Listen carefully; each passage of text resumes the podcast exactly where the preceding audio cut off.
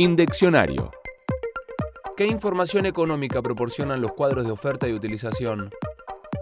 Los cuadros de oferta y utilización, o COU, como los llamamos de manera abreviada, proporcionan información detallada de la oferta total y la demanda total de bienes y servicios de la economía, lo que te permite calcular la participación de la producción nacional en la oferta total, el costo intermedio de los insumos, los márgenes de distribución, entre muchas otras cosas. ¿Querés verlo por tu cuenta? Puedes pausar el audio e ingresar al enlace que te dejamos en la descripción. ¿Ya los ves? Vayamos un segundo al cuadro de oferta. Ahí cada una de las columnas son los sectores que dan origen a los bienes y servicios de la economía.